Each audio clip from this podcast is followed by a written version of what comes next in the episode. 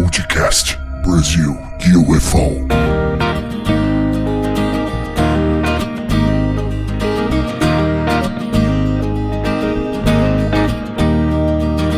Olá, sejam muito bem-vindos os amigos ouvintes do Podcast Brasil UFO.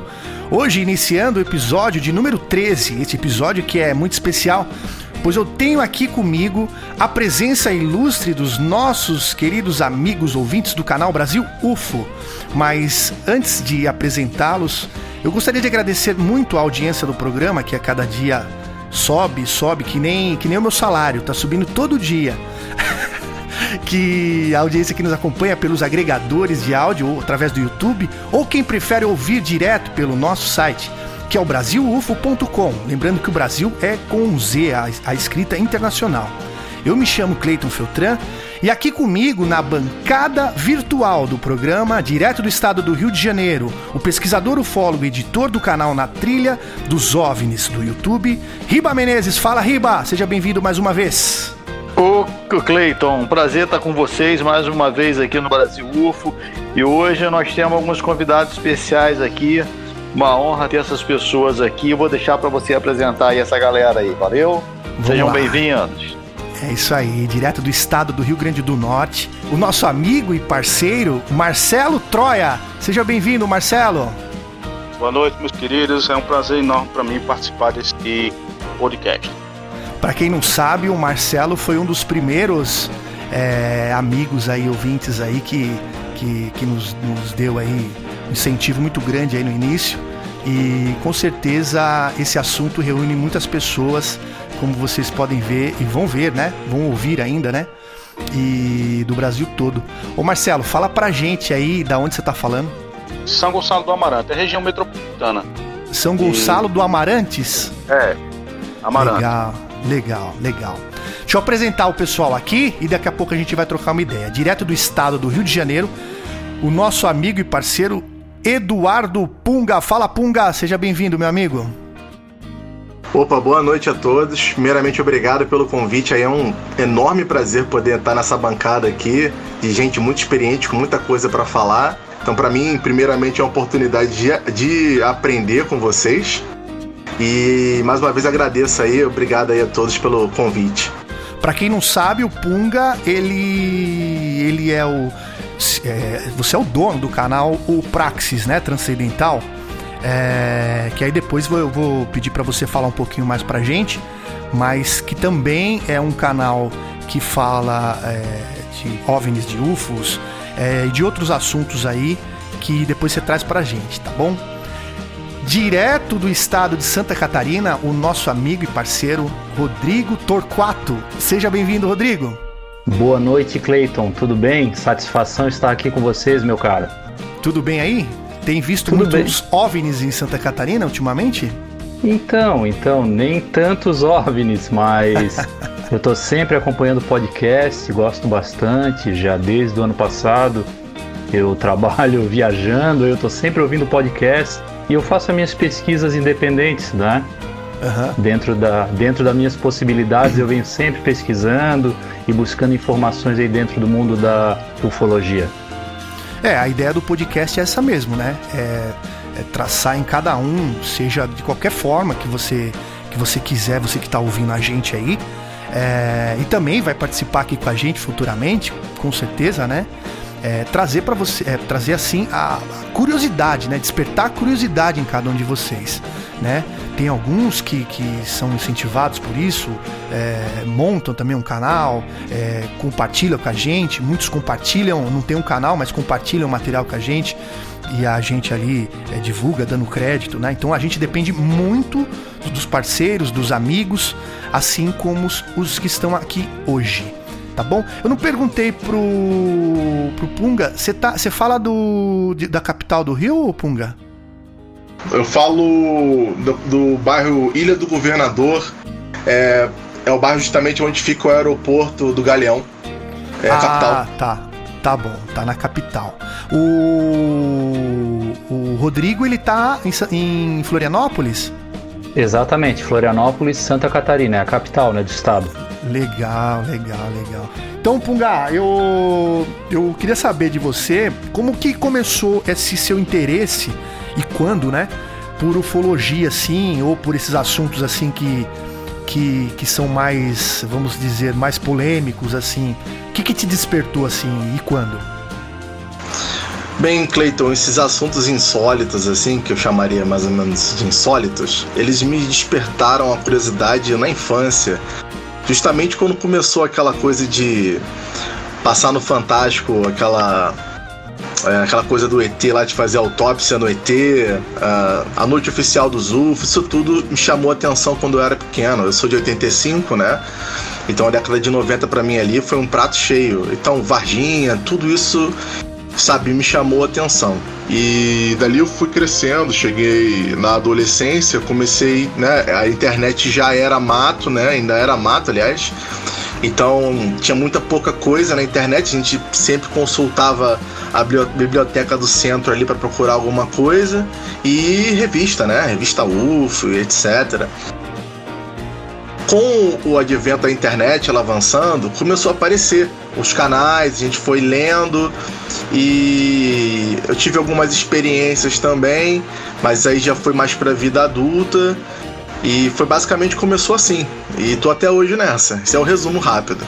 Tá, mas é, é a priori assim, você não lembra de nada assim na tua infância, alguma história que o teu, teus avós te contavam, algo que, que te aconteceu assim que te marcou, que você pode relacionar talvez a isso? Olha, diretamente com a ufologia, não.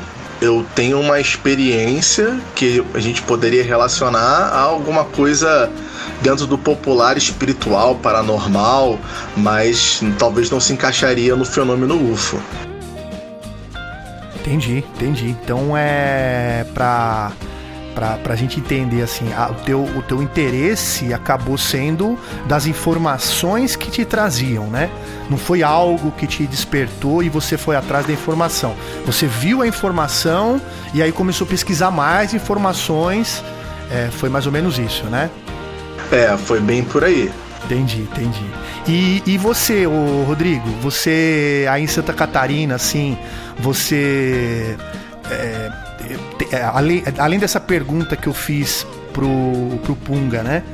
É, sobre o seu interesse, quando, quando é, e como começou o seu interesse, né? E eu queria também saber, somar mais uma, mais uma pergunta aí.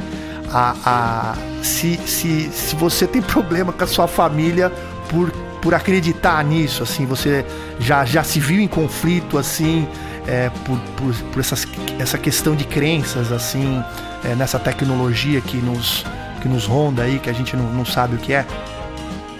é então, Clayton, eu vou, vamos lá, são duas perguntas, né? Duas em uma. É, a, a primeira pergunta que você fez é, o meu interesse por UFO, por OVNI, é, eu acho que, de falar a verdade, é desde sempre, tá? Desde muito pequeno, é, por influência mais da minha mãe. Apesar que eu moro num, num estado, até agora é mais aberto, e até Florianópolis, apesar de ser uma capital, era muito provinciana, mas a minha mãe sempre foi uma pessoa meio à frente do seu tempo, então as revistas UFO, eu, fui, eu sou mais velho um pouco que o nosso colega, né? Eu sou de 11 de 11 de 79, 11 mas eu fui 11, já... Hein? É, eu sou 11 do 11, é, exatamente, é, já conversamos sobre isso. A gente, é. depois você me lembra, a gente fala disso aí. Isso, beleza. Aí eu fui, eu fui crescendo, é, é, permeando esse assunto. Esses assuntos falaremos assim como paralelos, é esoterismo, espiritismo, ufologia. Mas eu vou te confessar, cara, que o meu interesse mais forte por ufologia especificamente faz uns dois anos, fazem uns dois anos. Eu até então eu era mais voltado para o espiritismo, para algumas coisas mais é, é, religiões, né? Mas eu, engraçado, de um tempo para cá, cara, uns dois anos ou mais um pouco, eu comecei a ter mais interesse pela ufologia, pela ciência ufológica. Como, uhum. Eu sei que não é bem uma ciência, mas é, fatos concretos e assim, ufologia séria, né? Uhum, uhum. É, e mesmo... problemas com a família, né? Eu tenho é, que responder a segunda. Tá? Pode falar, pode falar. É, problemas com a família não, é, não porque eles me conhecem, sabem o meu jeito, apesar que eu tenho uma profissão muito, é, digamos assim, muito fora disso, né? Eu sou representante comercial na área hospitalar, então no meu dia a dia não entro nesse tipo de assunto, de falar bem a verdade, mas a minha família é tranquilo, bem tranquilo, tanto pais quanto esposa, irmãos, eles já me conhecem eu sempre tive interesse uhum. por esses assuntos. O, você mencionou que a sua mãe ela estava à frente do tempo. É, você poderia assim é, falar para gente o que ela, você fala assim né, nesse sentido de ufologia ou, ou desses outros assuntos assim, esoterismo, essas coisas? Outros assuntos. Ela, ela é, foi por mais de 30 anos, ela estudou a, a logosofia, na verdade não, bem a logosofia, logosofia e Rosa Cruz, as duas. Aí uhum. eu acompanhei mesmo meio assim desde criança, eu vi o desenvolvimento dela, né? Hoje em dia até ela já está mais idosa, ela não não tá mais tão dentro desses assuntos. Sim. Mas eu cresci é, permeado por esse tipo de acesso de informações, né? Meio uhum. por tabela, sabe, Cleiton? Entendi, entendi. E mas você acha que, por exemplo, isso que você falou para mim, é, é, que você falou que despertou nos últimos dois anos. Qual foi o boom aí para esse despertar aí? O que você acha?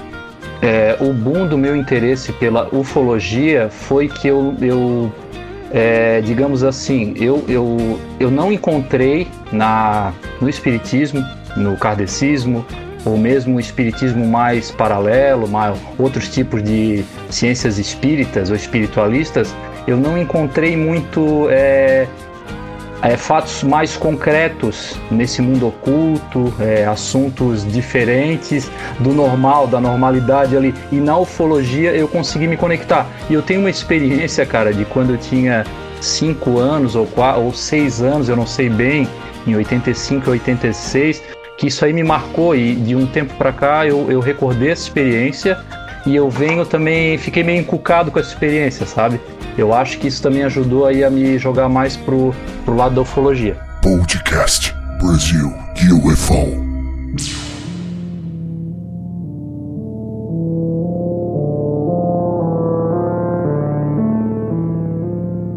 Ô, ô Riba, Oba. Eu, eu, eu tava falando com, com, com, o, com o Rodrigo essa semana, né? Sobre, sobre todos esses assuntos de é, de se ele acreditava que a, a, eu, fico, eu fico gaguejando assim, porque eu tô raciocinando, então eu tenho que fazer a pergunta na hora, eu fico gaguejando. Se ele acreditava que a ufologia era só da ciência, né? Se, se, porque a gente, a, é, nós como seres humanos, a gente tende a sempre acreditar que esse lado é um lado científico. Eu sei que o, que o Riba é um cara que ele pensa que o negócio é muito mais físico. É, me corrija se eu tiver errado, Riba. Mas, é, mas assim, a gente estava conversando que toda essa, essa parada que a gente acha que é apenas algo científico, talvez ou com certeza seja tudo relacionado ao que ele falou de, do espiritismo, do, de uma organização, como é que eu vou falar? Uma organização dos, eh, dos espíritos, espíritos dos deuses, seja lá o que qual religião te, te passar. É, em cima dessa tecnologia dos UFOs. Você acredita nisso, Riba? Ou você acha que é, é só uma parada é, física é, é, dividida por vários povos que, que tendem a chegar aqui no planeta. Ô Cleiton, eu acho que é o que você falou aí, que eu acho que é mais físico, não foi isso que você comentou? Sim. Cara, é, é, é o que eu quando eu falo isso, eu não afirmo com certeza é, o campo da ufologia e a espiritualidade eles se confundem muito e tem hora que eu me pego assim com uma interrogação, porque eu acredito muito nas experiências das pessoas que viveram e acredito também muito é, no final da história dos grandes pesquisadores, o que eles acham no final da história. É, tem igual aquele Jacques Nevalier, né? Aquele um ele sempre, ele há anos que ele estuda ufologia, ele tem bons livros de ufologia, é veterano, um americano, ele já teve aqui no, no Brasil algumas vezes. Ele veio pesquisar aquela época dos, da, das máscaras de chumbo que aconteceu ali em Niterói, do, daqueles dois técnicos de televisão que vieram de Campos dos Goitacazes e acabaram sendo mortos lá no morro lá. E ele no, ele no final agora, eu digo assim, no final da vida, que ele já está praticamente com, deve ter mais de 70 anos, né? Então ele acha que a ufologia tem muito do, de espírito, de espiritualidade no meio. Então, quando um homem desse que estuda a vida toda afirma isso, quem sou eu para dizer que não? Então eu começo a me perguntar. Uma vez o meu irmão, nos anos 80, meu irmão é um cara muito espiritualizado, ele lê muito, ele é um cara que sempre foi espiritualizado e sempre leu muito. Aí nos anos 80, quando eu comecei a me interessar por ufologia, no final dos anos 70 que começou, né, quando eu tive o avistamento lá que eu te falei em São Fidel das, das duas naves na praça. Aí meu irmão virou para mim e falou assim: Ô Riba, preste atenção que eu vou te falar só uma vez. Eu nunca esqueci isso. Ele falou: preste atenção que eu só vou te falar uma vez. Eu vejo vocês lendo, pesquisando sobre o OVNI, você já viu, você fica pesquisando muito, você fica lendo. Eu só vou te falar uma vez. Você vai estudar a sua vida toda. No final da sua vida, quando você parar de estudar ufologia, você vai entender o que eu estou falando. Isso é espiritualidade. Isso, meu irmão falou isso para mim. E eu estou prestando atenção nisso. Então eu acho que a ufologia e a espiritualidade, ele pode se misturar sim. Eu já falei isso que eu já comentei isso num programa aqui nosso aqui, que tem três tipos de luz que nós temos que prestar atenção. Existe a luz metálica ufológica, existe.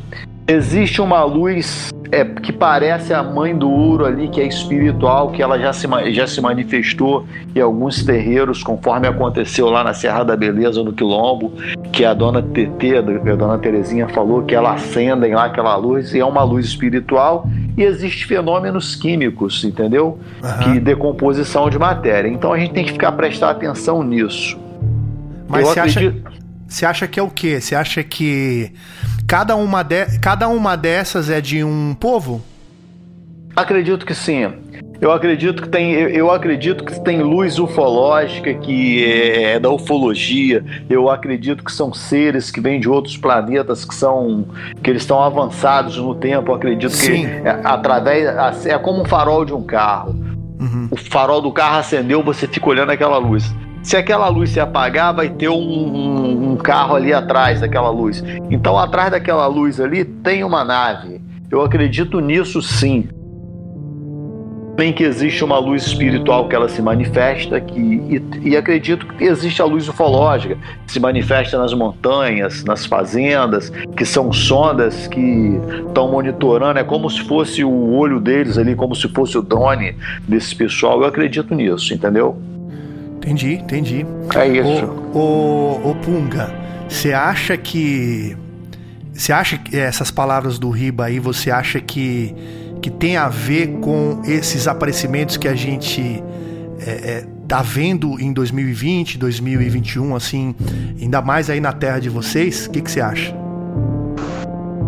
Cara, as palavras do Riba ecoaram em mim aqui forte, porque basicamente eu não consigo desvencilhar, na meu ponto de vista, a ufologia de espiritualidade.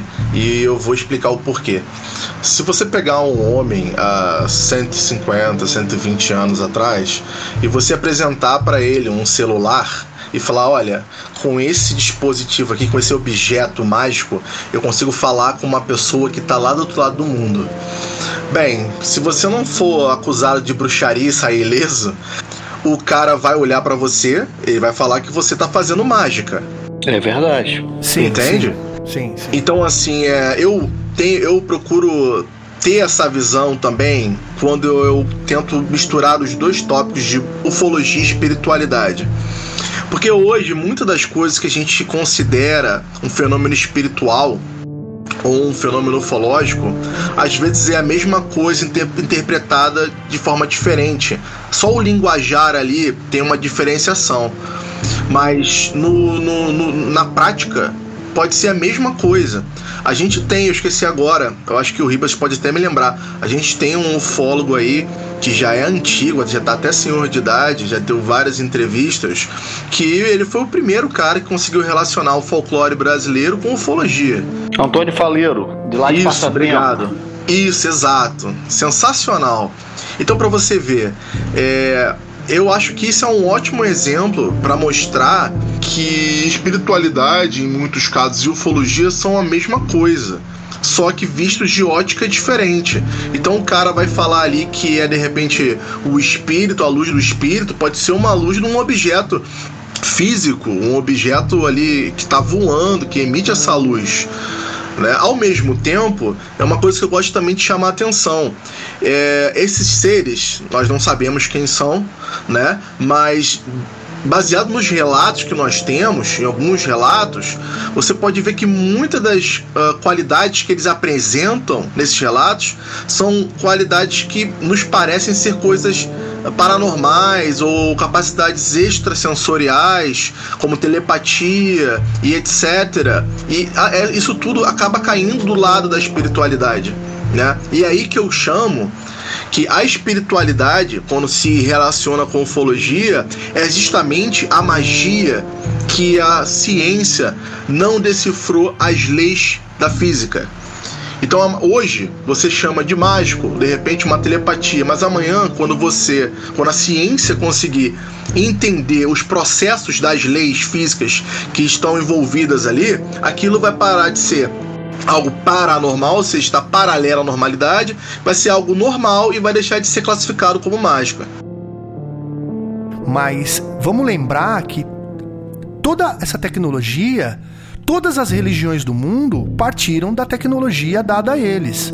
Se, inclusive, símbolos religiosos usados até hoje vêm de algo. Você imagina o que, que tem no Vaticano, cara, de, de, de informação sobre esses assuntos, né? É, informações em livros sagrados, sejam, seja a nossa Bíblia, seja a, a, o Torá, seja o, o livro dos, dos muçulmanos, que agora me fugiu o nome é, o livro dos, dos gregos, é, o livro do, dos budistas, todos estão falando dos mesmos deuses, se não for o mesmo, né? É, de diferentes é, formas.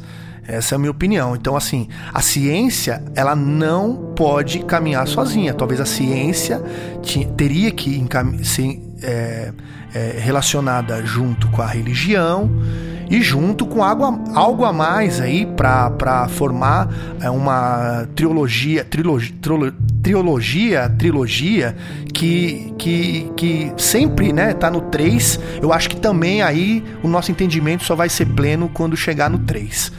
O Marcelo já nos ouve. Marcelo, fala um alô aí. Oi, consigo ouvir sim. Consegue me ouvir? Aê, vamos ver se agora vai. Marcelo, eu quero que você fala para mim. O Marcelo teve um probleminha, ele caiu a conexão dele. Eu perguntei no início como que é, é, despert, é, quando e como despertou o seu interesse por ufologia. Você estava falando pra gente que foi na infância e você ia contar uma história do seu pai, a sua conexão caiu. Você poderia repetir pra gente? É, boa noite aos queridos amigos que hoje nesse Cara, é, meu pai era militar.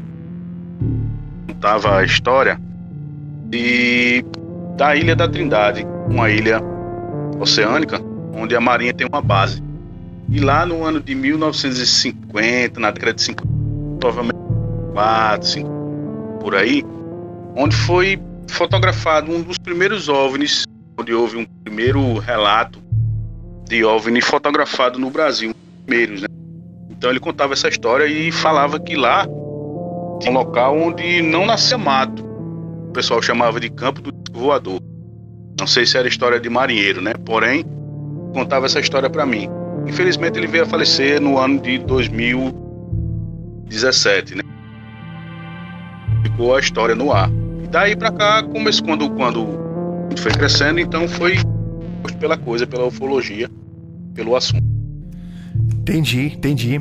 Eu. Ah, inclusive a, a, a foto famosa do, dos OVNIs lá, que foi feita pela, pelo navio da Marinha, foi feita isso. na Ilha da Trindade, não é isso que você está se referindo? Ele, esteve lá nesse local.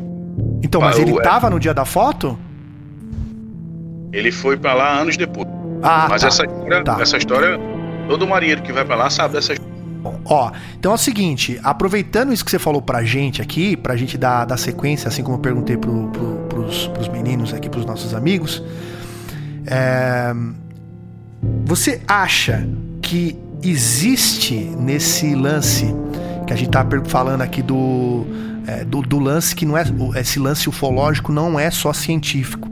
É um lance que mistura é, é, vários estudos aí, né? Como religião, como a ciência mesmo, né? Que a gente tá falando, e talvez outro aqui que me foge no momento.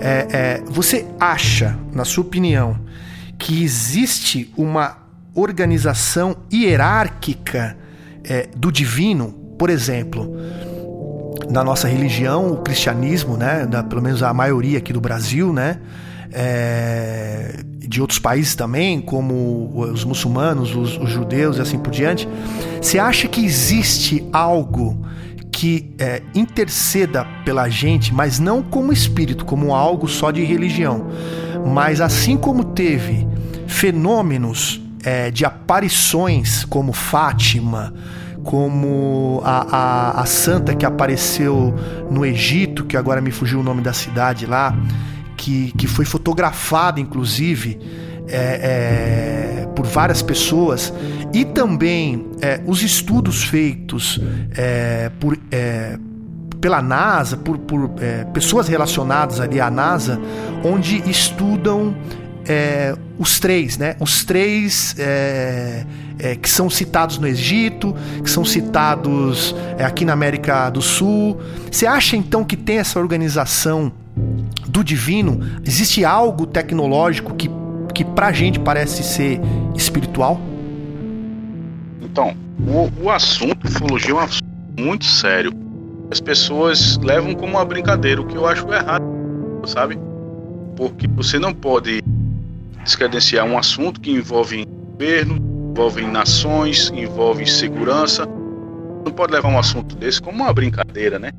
As pessoas têm que parar um pouco com essa, com essa, essa discriminação com a questão ufológica.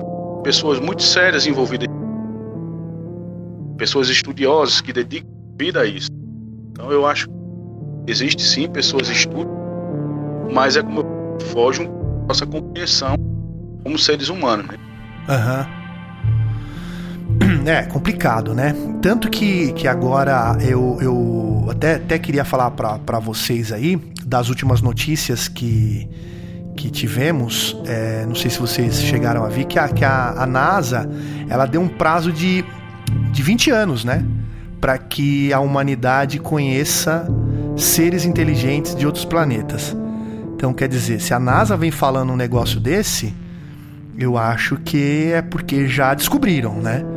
E, e sejam que eles é, estejam aqui ou estejam em outros planetas aqui do nosso sistema solar. Mas o que, que você acha, Riba? Você acha que, que esse comunicado da NASA é algo é, já para preparar a população e tem a ver com esses avistamentos que estão tendo nos, nos últimos dois anos aí?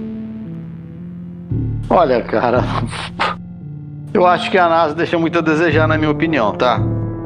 Eu acho que eles omitem informações, aí de repente eles cortam as transmissões, eles não querem que vocês que a gente fique sabendo das coisas. Isso é clássico da NASA. Então, cara, eu acho que um dia, isso é minha opinião, um dia eles irão se apresentar, iremos ter esse contato, mas a NASA determinar prazo, ah, eu não acredito não. É, para dar 20 anos assim, meu, É, na, a na NASA- cara, né? A NASA teve lá, apertou a mão deles, fez uma reunião lá não com É, eles. é, é. Diz Pô, que não- tem, né? Diz que tem todos esses documentos Então, aí, os não- caras não têm lá. acredito guardado. não. Esses caras são governamentais Uhum. e toda a parte governamental mente pro povo. Esses caras não, eles são igual político, não podemos acreditar não. Com certeza. Ah, O que, que você acha, Rodrigo? É, Clayton, eu acho que tem muita coisa guardada aí nos escaninhos, nos arquivos é, norte-americanos, a NASA. Eles têm muita coisa guardada e realmente esse prazo de 20 anos talvez seja um prazo aí mínimo para para dar mais uma, digamos assim, uma popularizada no tema UFO. Eu acho que pode ser uma possibilidade. Nós estamos falando aí em 2040, 2041. Se for pensar na velocidade que a informação está está andando hoje, está disseminando, é bastante tempo, 20 anos. Quem sabe algumas coisas tipo Área 51, algumas algumas abduções americanas aí que o pessoal não dá muitas vezes credibilidade, como o caso da Beth Anderson, que eu gosto bastante desse caso de abdução, tô até com o livro aqui na mão, Os Observadores. Indica aí para os que... nossos ouvintes como é que é o nome do livro? É, esse livro, então vamos lá, já vou aproveitar. É Os Observadores, The Watchers, né? Uhum. Os olhadores, os assistidores, né? Sim. Uma sim. tradução aí, mas em português, Os Observadores, é do Raymond Fowler. É o uhum. caso fantástico da Beth Anderson. Mas todo esse caso da Beth Anderson foi levantado através de regressões. Mas é uma história fantástica. É um livro aí de 500 páginas e esse Raymond Fowler ele é um dos primeiros é, ufólogos americanos assim que estudou a fundo mesmo a ufologia aí precisa dar uma pesquisada e ele nasceu dia 11 de novembro 11 do 11 de 33 em Massachusetts e ele ainda é vivo tá ele é um senhorzinho vivo mais afastado mas enfim é, não, é, retornando ao assunto ali que você iniciou eu acredito que pode ser mais ou menos por aí. Eles têm um prazo de. Eles sabem que vão ter que liberar muita informação. Eu acho que tem bastante coisa guardada nos escaninhos aí da, da NASA. O que, que você acha desse assunto aí, Punga? Olha, eu acho que a NASA, no mínimo do mínimo, ela suspeita que a vida inteligente permeia todo o universo. Eu vou dizer o que, me leva a crer isso. Essa nova, nova exploração aí, que é do o, o Perse, né? Perseverance, carinhosamente conhecido como Perse, está sendo apenas uma exploração para uh, confirmar uma suspeita. inglês ver. Não, acredito que é para confirmar mesmo, porque ele já existia uma observação via satélite do solo marciano, aonde eles, eles uh, via satélite viram um sedimento, tá? Que é muito similar a uma rocha que nós temos aqui, que é no nosso Brasil, no pré-sal, né? A gente justamente através dessa rocha, que são sedimentos ali de micro-organismos, né, que ficaram armazenados nessa rocha durante muito tempo, é a mesma, exatamente a mesma rocha, eles suspeitam que tem nesse solo marciano. Já foi detectado, uh, acredito, eles acreditam que já foi detectado via radar mas uh, o Perseverance está indo lá para fisicamente perfurar o solo, pegar essa amostra e dar a confirmação 100% de que isso é real. Se isso for confirmado, então é um fato que na vida uh, uh, do passado de Marte houve vida. E a nosso, nossos parâmetros para ver vida, né, eles são muito pequenos. Você tem que ter uma distância mínima e máxima é, do sol, tem que ter água que não pode ser muito congelada nem muito quente. Quer dizer, tem todo um parâmetro que é muito fixo, muito uma janela muito curta. E com essa confirmação, acredito eu, a gente vai ter que dilatar essa janela de análise da onde pode existir vida.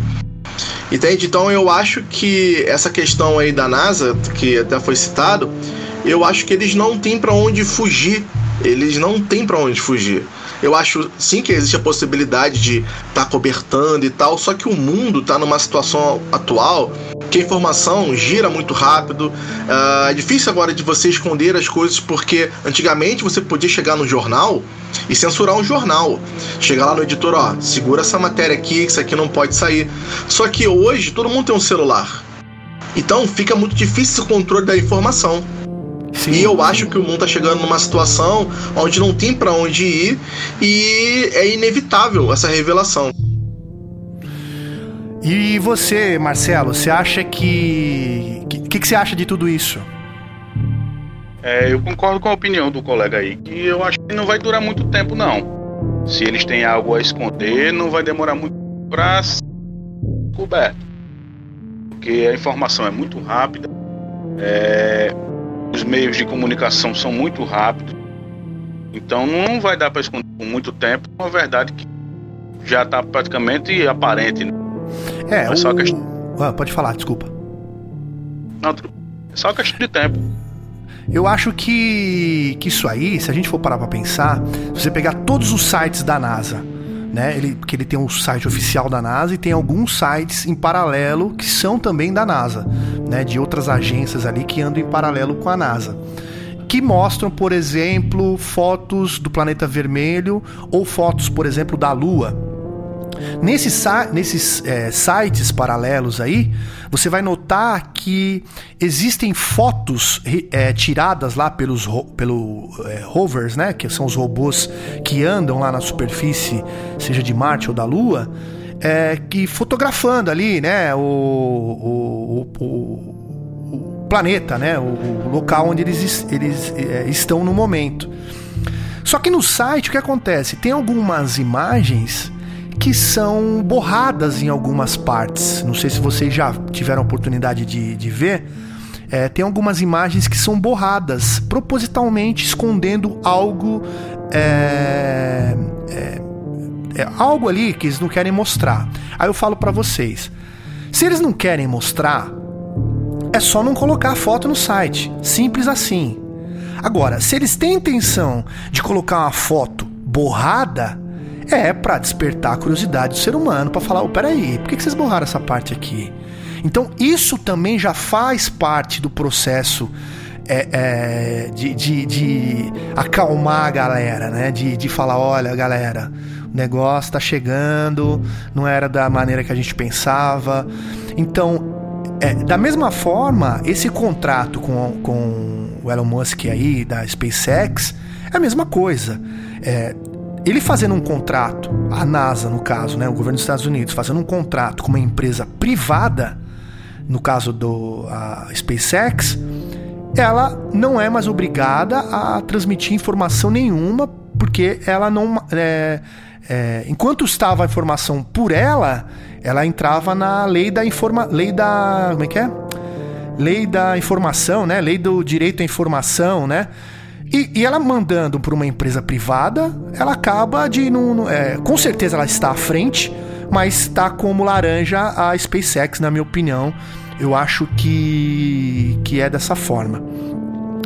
É, então é isso. Para a gente dar sequência aqui, ó, eu também no dia 27 agora de, de março desse ano, 2021, é, na cidade de Mauá, no ABC Paulista. Eu moro em Santo André, para quem não sabe, né? É aqui em São Paulo, é a, é a Grande São Paulo, né? É, que é aqui pertinho. É, moradores da, da cidade de Mauá, no ABC Paulista, registraram um objeto metálico, como se fosse uma sonda ali, ele girando, e outro em formato de charuto, passando em alta velocidade, né? É, não sei se vocês chegaram a, dar uma, uma, olhada lá no canal. Quem tiver oportunidade, entra lá no Brasil do Instagram, ou do Facebook, ou do, do sei lá, do Twitter, e veja é, é, essa imagem, né? Tem, tem, até na hora que passa o objeto ali em formato de charuto, você percebe que não é um passarinho, né? Tem a galera que, que é a galera do passarinho. Tudo que passa é passarinho, ou é drone, ou é, sei lá, é balão. E não é, né? Nesse caso, você percebe que não é um balão, um balão, porque é um objeto aparentemente metálico que ele fica girando em cima do próprio eixo. E esse objeto que dá cobertura para ele aí passando em, em alta velocidade.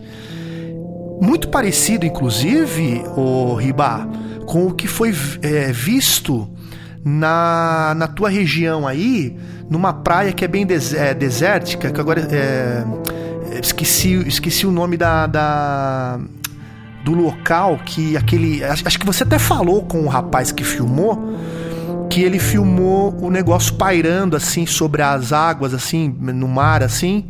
E ele fala, galera, eu tô filmando aqui um negócio, tal, tal, tal. Foi o Unamar. Unamar, exatamente. É, foi na Frio. Unamar. Cabo, Cabo e esse Frio. mesmo objeto, se não é o mesmo ou tá parecido, do mesmo tipo, ele também apareceu na praia, se eu não me engano, do Flamengo. Então, é, é...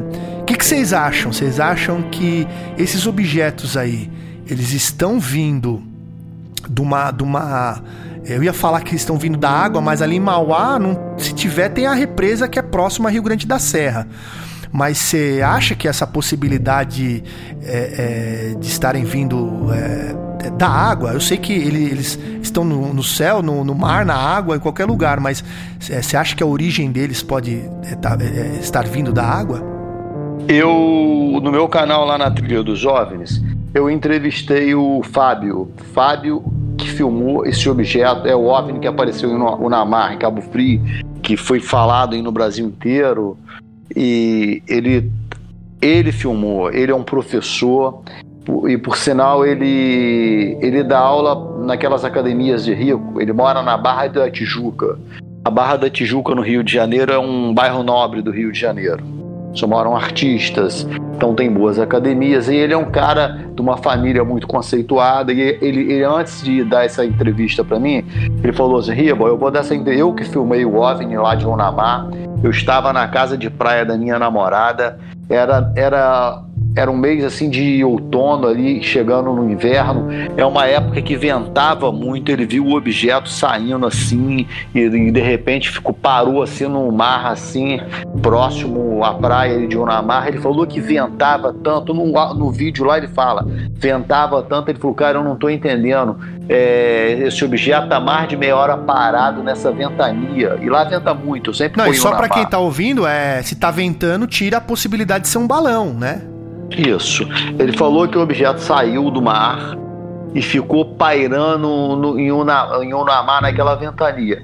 E para confirmar o que o Fábio me falou, eu participo de um, de um, grupo de WhatsApp aqui. Tem um rapaz que ele mora, que participa desse grupo. Ele mora de frente para a praia de Unamar. Ele falou que a família dele toda viu o objeto saindo do mar assim. Ó.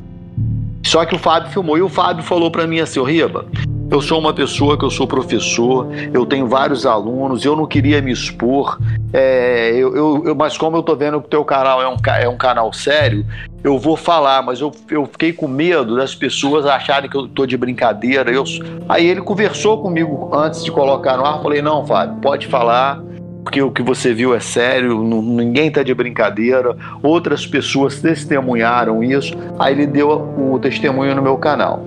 Então, cara, o que eu acho é o seguinte: da mesma forma que esse objeto ali saiu do mar e uma outra testemunha viu esse objeto entrar no mar, ele não quis me dar essa testemunha. Ele, ele viu o objeto, ele passou por Barra, o Namá, passou em Barra de São João, Cabo Frio e desceu na água lá. Só que esse cara não quis me dar, não quis me dar, ele não quis aparecer, infelizmente. É, esses, tem uns objetos que eles trabalham no mar, tem objetos que trabalham nas matas fazendo coletas, e tem objetos, cara, que ele trabalha em locais de igual é, que tem minério, que Caverna, tem areia né? monazítica. Caverna. É, capitano minérios. Aham. Tenho até. Eu vou entrevistar esse cara, cara. Eu, é, quando, eu, quando eu tava em Magé uma vez fazendo uma pesquisa lá, naquela época do OVNI, eu conheci um cara que ele tava dentro da mata. Ele, lá na área de Magé, ele tem uma plantação de banana dentro da floresta. Lá. Ele, ele, ele falou que ele estava dentro da mata lá cuidando da banana e ele montou uma casinha assim de madeira lá no meio da plantação dele. E ele falou que ele, quando dá assim meio-dia, ele vai para essa cabanazinha, faz o almoço dele, almoça e quando ele termina de almoçar, ele fez assim uma varandinha e botou tipo uma caminha ali, ele deita, ele tira um cochilo. Ele falou que ele estava deitado dentro da mata ali, no meio da plantação. Coragem, hein, meu? É, ele falou que ele estava tirando um cochilo, de repente, cinco seres altos cercaram ele dentro da mata lá em Magé. Eu ainda vou nesse local lá, eu vou entrevistar ele, vou filmar no local. Aguarda que brevemente essa notícia, vai, essa, essa entrevista vai pro ar. Eu já conversei com ele, mas eu quero fazer a entrevista no local agora. Ele falou que ele estava deitado ali na, na, no meio da bananeira, no meio da floresta de Magé. Cinco seres cercaram ele. Ele falou que ele não conseguia, ele só conseguiu abrir os olhos, ele não conseguia se mexer. Ele falou que os seres eram mais ou menos assim, em torno de 1,80m, 1,90m, todos eles, os cinco. Ele falou que usava uma roupa assim colada no corpo, muito estranha, com uma, uma bota diferente. Ele deu a cor da roupa, não? Ele falou que era meio cinza, assim, uma coisa meio cinza. Aham. Ele falou que os seres olhavam assim do- fixamente no- nos olhos dele e ele, e ele continuou deitado, ele imóvel, ele queria gritar, não conseguia, ele queria correr, não conseguia. Diz que os seres começaram a falar com ele telepaticamente, ele entendia na cabeça dele. Diz que os seres falaram assim para ele: Olha, você é um homem bom, nós não vamos fazer mal nenhum para você, não tenha medo. Aí falou para ele assim: Ó, você está dentro da nossa área de coleta, nós trabalhamos aqui nessa mata. Falou assim: então você está dentro da nossa área de coleta, mas você não tenha medo que nós não vamos fazer mal para você. Aí conversou mais algumas coisas com ele. Ele falou que um dos seres pegou assim uma espécie de uma injeção grande assim e tinha um líquido assim meio esverdeado. Diz ele que foi assim no nariz dele assim, aplicou aquela injeção. Ele voltou a ficar meio mole, assim, os seres saíram andando, foram para dentro da mata. Diz ele que ele só conseguiu se levantar dali depois quase os 40 minutos. Ele ficou imóvel, aí ele foi cambaleando, foi saindo, foi para casa. Diz ele que ele chegou em casa, deitou logo. O corpo dele estava estranho. Quando ele acordou no outro dia, ele foi no banheiro, só saía coisa verde. Ele ficou quase um mês sem voltar na mata com medo. E quando eu ouço, é, eu conversando com ele, eu percebi que ele era um cara que não entendia nada de ufologia e tudo que ele falou para mim é ufológico. Aí eu começo, cara, a ligar os pontos. Eu tô lendo um livro aqui de um, de um Samuel, eu esqueci o sobrenome dele. Ele escreveu esse livro nos anos 70, quando ele foi abduzido, e desse livro ele fala que um dos seres aplicaram uma injeção nele com líquido esverdeado. Aí eu lembrei na mesma hora desse rapaz lá de Magé, que me contou isso, esse senhor. Então, esses, então esse, é, essa, essas naves, esses seres, alguns fazem trabalho de coleta no mar, uns fazem coleta de trabalho no meio das matas, outros fazem nas montanhas, o outro fica lá na Serra de Gatu, nessas chapadas. Então, cada um trabalha no local. Eu creio nisso. É, o engraçado disso que a gente está falando, que a gente sempre traz de novo para o lado científico, né? Porque acho que talvez seja a forma mais é, é, é, é, fácil da gente entender, né? Mais simples da gente entender.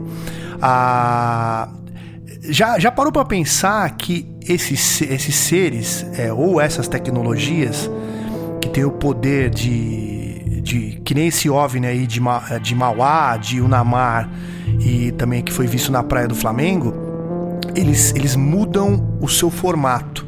Sim. Lembrando que balão ele não muda de formato, né?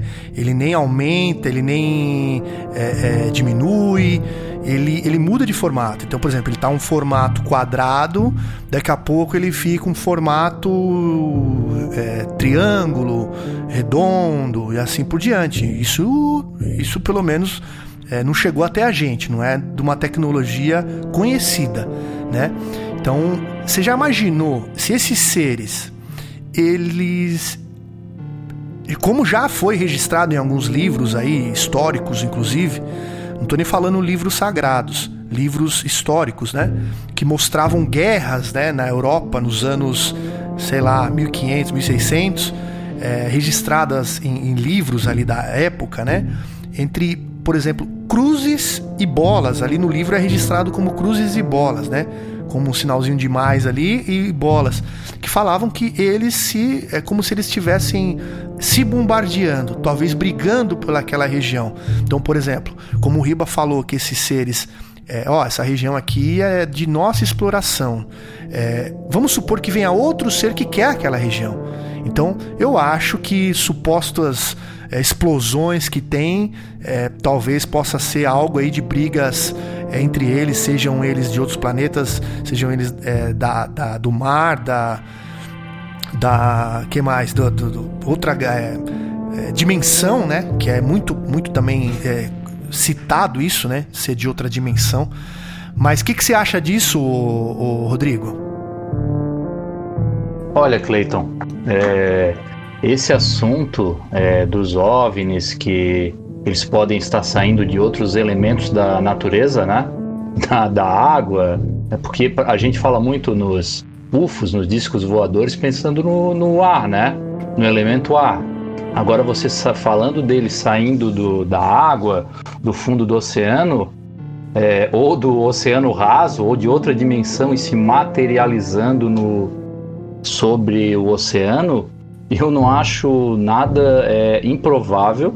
Né? Até o relato aí do Riba do, do professor é, de academia, o personal trainer, que ele realmente ele registrou uma pessoa que não tem interesse nenhum em, em obter vantagens ou créditos pela, pela imagem, é, eu acho totalmente plausível dentro do universo UFO, mas é bem menos comum do que você falar em avistamentos no ar, né? Avistamentos no ar é bem mais comum. Agora, realmente, cara, eu até já, eu lembro no podcast, eu tava, você estava falando, eu estava lembrando de algum caso, algum relato também que teve é, relacionado ao mar aqui no Brasil UFA. Não sei se eu estou enganado, se foi aqui que eu ouvi, Clayton. Vocês já não falaram algum caso também desse nos últimos episódios aí, ou estou enganado?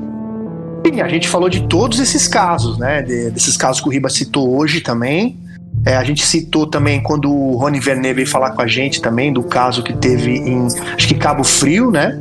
Isso, tá, Cabo isso. Frio, que acho que foi Cabo Frio que a gente São comentou. Pedro da Aldeia. Isso, até que acharam que caiu, é, tivesse caído um helicóptero é, São ali. Pedro da Aldeia. Ele fez junto e... comigo, um, eu fiz um programa e ele me apoiou. Isso, o Rony Vernet. Isso, isso, isso. Ah, e lembrando também, Rodrigo, que você está falando dos elementos da, da natureza, Lembrando que esses mesmos objetos são, é, já foram registrados é, saindo muitas vezes de vulcões em erupção.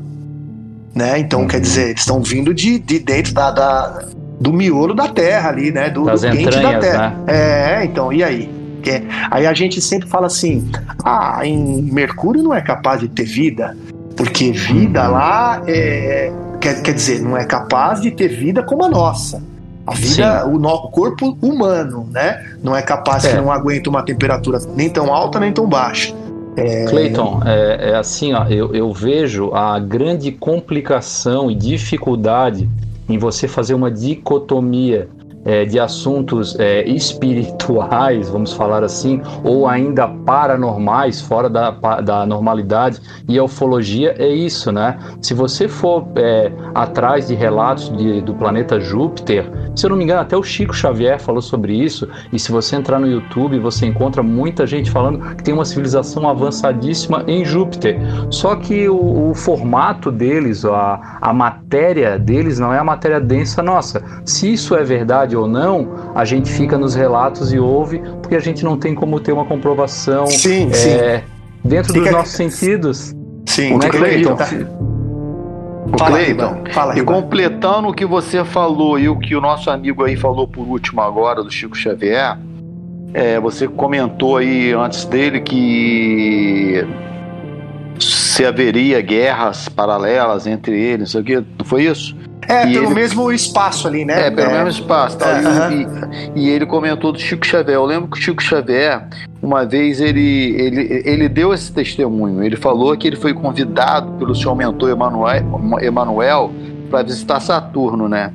E ele falou que quando ele chegou lá, ele viu uma nave gigante. O comandante disse que a função daquela nave era defender os limites do nosso planeta de invasões de civilização do mal. Então, cara, é o que eu sempre falo. Então, eu acredito que nesse mundo paralelo da ufologia, desses seres, eu acredito que tem seres do bem e acredito que tem seres do mal. Eu sempre dou esse exemplo. Assim como tem gente que entra num carro à noite, sai à noite para distribuir sopa, tem gente que sai para poder roubar, é, tirar órgãos, matar. Então eu acho que eu acho que nem todos esses seres aí são do bem, não. Eu acredito que tem alguns seres do mal. Eu ouço falar muito dessas bolas vermelhas. Eu, por sinal, já tirei, filmei uma aqui e tirei foto de uma bola vermelha que passou em cima da minha casa redonda. Ela tava assim, velocidade assim de um carro, assim como tivesse um carro em 40 km de velocidade. Passou em cima da minha casa, eu tenho essa foto. Um dia eu vou pôr lá pro pessoal ver. É, então é isso aí, eu tenho medo dessas bolas vermelhas porque eu sei que tem algumas são do bem e outras são do mal. Eu não tenho dúvida nenhuma disso. Entendi. O, o, você quer falar aí, o, o, só para concluir, Rodrigo, você estava terminando de falar? Não, não, era, era isso. Acho que o Riba complementou bem o assunto. Uhum. E eu, na verdade, eu não falei de Saturno, tá, Riba? Eu até esses dias eu recebi aí um material falando não, de Júpiter, sim. tá? É Júpiter, sim, sim. é Júpiter, Júpiter, é. É Júpiter, sim, é, segundo, né? Segundo o livro da é, Diário de uma Morta, que o, o Chico Xavier fez, é, que é inclusive sobre a mãe dele, ela relata que quando ele relata, né? Ele ali através, através de manuscritos, manuscritos, fala, como é que é? Manuscritos? Não é manuscrito, é outro nome que eles, eles usam. Manuscrito, é, não sei. Quando, você, quando a pessoa escreve pelo, pelo espírito, como é que chama? Psicografia. É, ela, o Chico Xavier psicografou, é a mãe dele. A mãe dele falando que quando ela morreu, ela encontrou o mentor dela, isso no livro Diário de uma Morta, tá? É, livro de uma morta, diário de uma morta, agora é alguma coisa assim. E ela, e ela, ela, ela relata o seguinte, que ela, ela pergunta para essa entidade, vamos dizer, né? Se ela podia conhecer é, os anéis de Saturno. E, o, e o, a entidade fala para ela, fala, não, agora você em espírito, você pode conhecer o que você quiser. Mas como que a gente faz? Não, no instante, plá, tava lá em Saturno. Ela descreve como criaturas feias, mas graciosas, né? E ah, mas é, falou assim, mas qual que é? Ele falou assim, não, esse aqui é o segundo planeta mais evoluído do seu sistema solar, que é Saturno. Agora Júpiter é o principal, é o mais evoluído é, entre todos os planetas. Então, é, quer dizer, é uma coisa assim que a gente acha que não tem, talvez não tenha do, do nosso, do nosso formato, mas é de outras, de outras, é, de outro tipo, seres de gás, seres de luz, seres de fogo e assim por diante, né? Fala, Marcelo, o que você ia falar? É, pega nesse gancho do, do Riba aí, sobre os exploradores, né? Sobre OSNIs, OVNIs, orbes. É, a região que a minha esposa mora é a região do Seridó, do Rio Norte. É uma região que tem minas de estênio, de ita, é, e nessa região tem muitas, porém as pessoas têm medo de falar sobre o assunto, assim como o, o rapaz que deu entrevista para o Riba ficou receioso, né, de falar sobre o assunto, o outro que não quis se expor. Então as pessoas têm medo da exposição para não virarem piada na cidade, para não virar chacota. Então acontece muitos casos, é, inclusive casos de tentativas de abdução na região, pessoas que é, fogem com medo de luzes que aparecem nessa região do Seridó. Então é uma, é uma região que tem muito, muito minério, então tem muita aparição de OVNI nessa região do Seridó do Rio Grande do Norte. Mas você acha que o pessoal tem medo, Marcelo, é, por, é medo assim, medo do divino, de ser algo relacionado ao divino, ou tem medo já relacionando a possíveis é, tecnologias ou algo desconhecido assim? Algo desconhecido, com certeza. Algo desconhecido muitas vezes mete medo no ser humano. É, porque os antigos, né?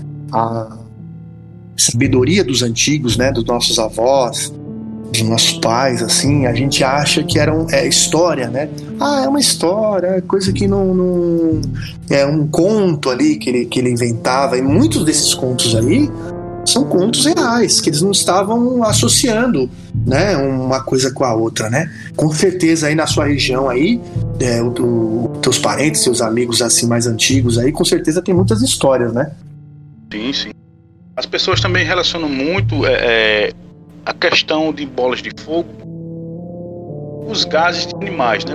Região muito seca, então morre muito mais. E a, e a decomposição daqueles animais geram, gás, geram gases, né? Aham. Uhum. E que são, que são inflamáveis, né? Fenômenos químicos que eu falei, né? Isso. Fenômenos químicos, exatamente. Aí a, a turma com, com, costuma confundir, né? Com, com OVNIs, com orbes. Ah, mas, mas meu uma coisa é você vê ali pegando fogo ali no pasto, ali no, no onde tá a carcaça ali. Outra coisa é você ver o bicho uma altura que não é compatível com, com, com ali. Dá uma carreira igual deu um amigo, é, um amigo meu levou lá em, em Angra dos Reis. Aí a história muda. Eu já contei isso. Vou levar, já que nós estamos nós três aqui. Um lá amigo é meu. Perdão, Riba, pode falar. Um amigo, é, existe, é o que eu falei, existe o fenômeno fogo do fenômeno químico, que é esse fogo fato aí, né, que é processo químico de carcaça de animais, tal.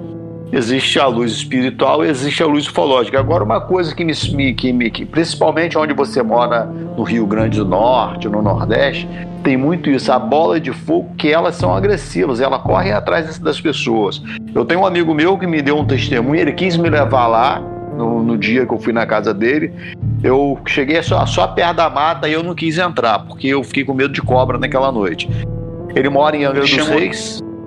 Ele chama ele... de fogo do batatão.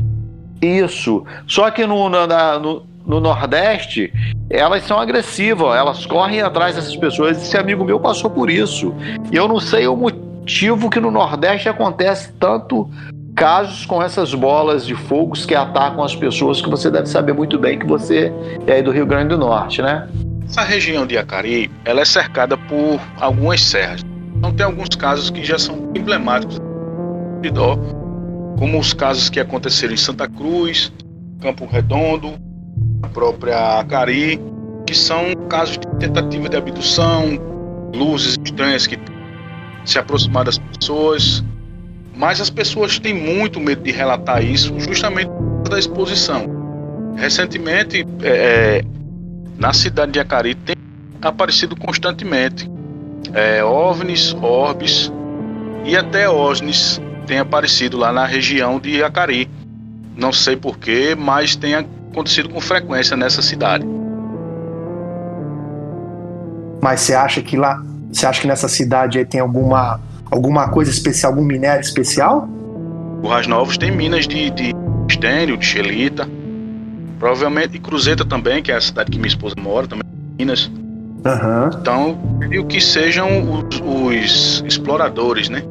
É, porque nesses lugares aí, até esses dias aí eu tava falando com o Riba a respeito disso, em, em cavernas, em, em, locais assim de minas, né?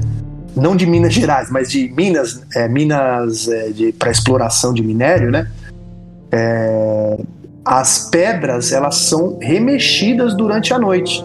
Então quem vai lá ver do, do outro dia, é, pessoas que moram perto, né? Inclusive é, pessoas é, conhecidas também no meio ufológico, é, que nem o Paulo Guzmão, que o Riba cita, né? Igatu, ele, né? Igatu, ele, ele, ele diz que ele escuta barulho à noite, como se fossem máquinas trabalhando. Lembrando que não tem máquinas humanas trabalhando lá. Entendeu? Tem algumas e as tecnologia... pedras estão cortadas de formas quadradas. Então, cortado igual aos quadradinhos. Marca de que... queimaduras assim na dentro então, da caverna. Então, o próprio cara... Chiquinho de Gatu tem medo de ficar lá, cara, no local. Um sim, cara que é nascido sim. e criado, ele corre, ele tem medo. Sim. Não é à toa. Eu ainda vou para lá, cara. Eu tô querendo esse ano ainda fazer umas pesquisas lá em Gatu, visitar o Paulo Guzmão, ficar Não, na casa com dele. Certeza, com certeza ali, meu, o negócio é mais tem um, embaixo, tem um engenheiro, cara, que eu vou lá entrevistar ele também. Ele mora numa oca lá, numa casa de pedra, ele no alto da montanha. Então ele mora num local privilegiado que ele, quando dá sete horas da noite, ele bota a cadeirinha, fica no alto da montanha olhando lá. Ele falou que ele isso tá no de carona com os OVNIs do Fred Morse. E é verdade, é verdade. Inclusive tem o, o, o, rapaz aí, o guia, né? Eu esqueci o nome dele. É o, Chiquinho, Chiquinho de Gatu. O, Chiquinho, ele tá ali, né? Ele, inclusive quando ele vê é, o, o Fred quer chegar mais próximo ali do local, ele fala: Não, rapaz, não vai, não passo aí mais nem nem Corre, ele tem medo. É, tem medo, né? E esse engenheiro, ele tava, numa, ele tava sentado, ele ele, ele, falou que ele vê o jornal assim, senta lá com a cadeirinha de praia, fica olhando, né? Uhum. Ele falou que uma luz apareceu de frente assim da, da, da, da onde ele mora, assim, no, no numa área assim aberta, ele com boa visão, ele falou que era uma luz e de repente aquela luz se transformou num disco clássico cheio de luz colorida. Então, muitos desses objetos, cara, eles se transformam no que eles querem. Esse é o grande mistério. Eu já contei isso aqui para você uma vez, cara. Um dos grandes avistamentos que eu tive muito perto, cara, eu não levei fé eu achei que fosse um balão. Eu me arrependo muito, muito de não ter ficado ali naquele momento. Eu estava aqui na minha. É, isso tem pouco tempo, cara. Deve ter uns oito meses atrás. Eu estava aqui na minha varanda da minha casa e era sete e pouca da noite, assim, tava passando o RJTV, um jornal local aqui que passa a noite antes do Jornal Nacional. Aí tava passando o jornal URJ-TV, aí de repente entrou o comercial, eu fui para lado de fora assim, de repente, cara, eu vi que tava vindo um balão assim, um balão clássico, quando eu assim, devia ter uns 10 metros de altura, e, e, e assim, meio vermelhado assim. Ele tava vindo devagarzinho, ele tava baixo. Eu falei assim, vai cair por aqui. Pô, se cair em cima de uma casa, vai pegar fogo, isso vai, não vai dar, não vai ficar bom. Eu fiquei olhando aquilo, né? Aí eu calculei assim, falando, deve cair no mar, tá? Os 800, eu moro assim, os 800, os 800 metros da praia. Da praia eu falei, não, acho que ele vai, vai dar tempo de cair no mar, não vai cair aqui nas casas, não. E eu fiquei olhando, cara, quando ele chegou em cima, da, veio passando assim, quando ele chegou em cima da minha casa, assim, ou seja, eu tava embaixo dele, assim, quando eu olhei, eu, eu falei assim, eu vou ver, eu, vou, eu quero olhar embaixo da boca dele, né? Pra ver a chama, assim, é, da, daquela brasa do, né, do, pegando fogo, vou ficar olhando. Cara, quando ele chegou em cima, assim, quando eu olhei por baixo, o que ele tinha embaixo não tinha boca nenhuma aberta. Ixi. Era o que ele tinha, vou te, vou, vou te falar o que, que é. Você imagina, é o farol de trânsito, ele fica amarelo, vermelho e verde, uhum, não é isso? Uhum. É como você pegar aquela. Você pega aquele, aquele, aquele vidro vermelho aquela boca dali da, da, e aumenta da... ela uns 3 metros de diâmetro e encosta na boca do balão. Foi aquilo que eu vi. Eita. Quando eu vi, era uma, era uma chapa assim, como se fosse um sinal. Eu falei, ah, não tem fogo não. Eu falei, não, pois isso não é um balão, não, Cleiton eu tenho um binóculo aqui Nikon que eu deixo sempre na minha, aqui na, na minha sala aqui, do lado da esse, televisão. Esse é bom, esse é bom. Eu dei cinco passos, peguei o, o binóculo. Cara, quando eu voltei, não deu cinco passos para lá, cinco passos para cá segundos. Quando eu voltei, cara, não tinha nada no céu. Ele desapareceu. Então era impossível aquele balão sumir daquele jeito.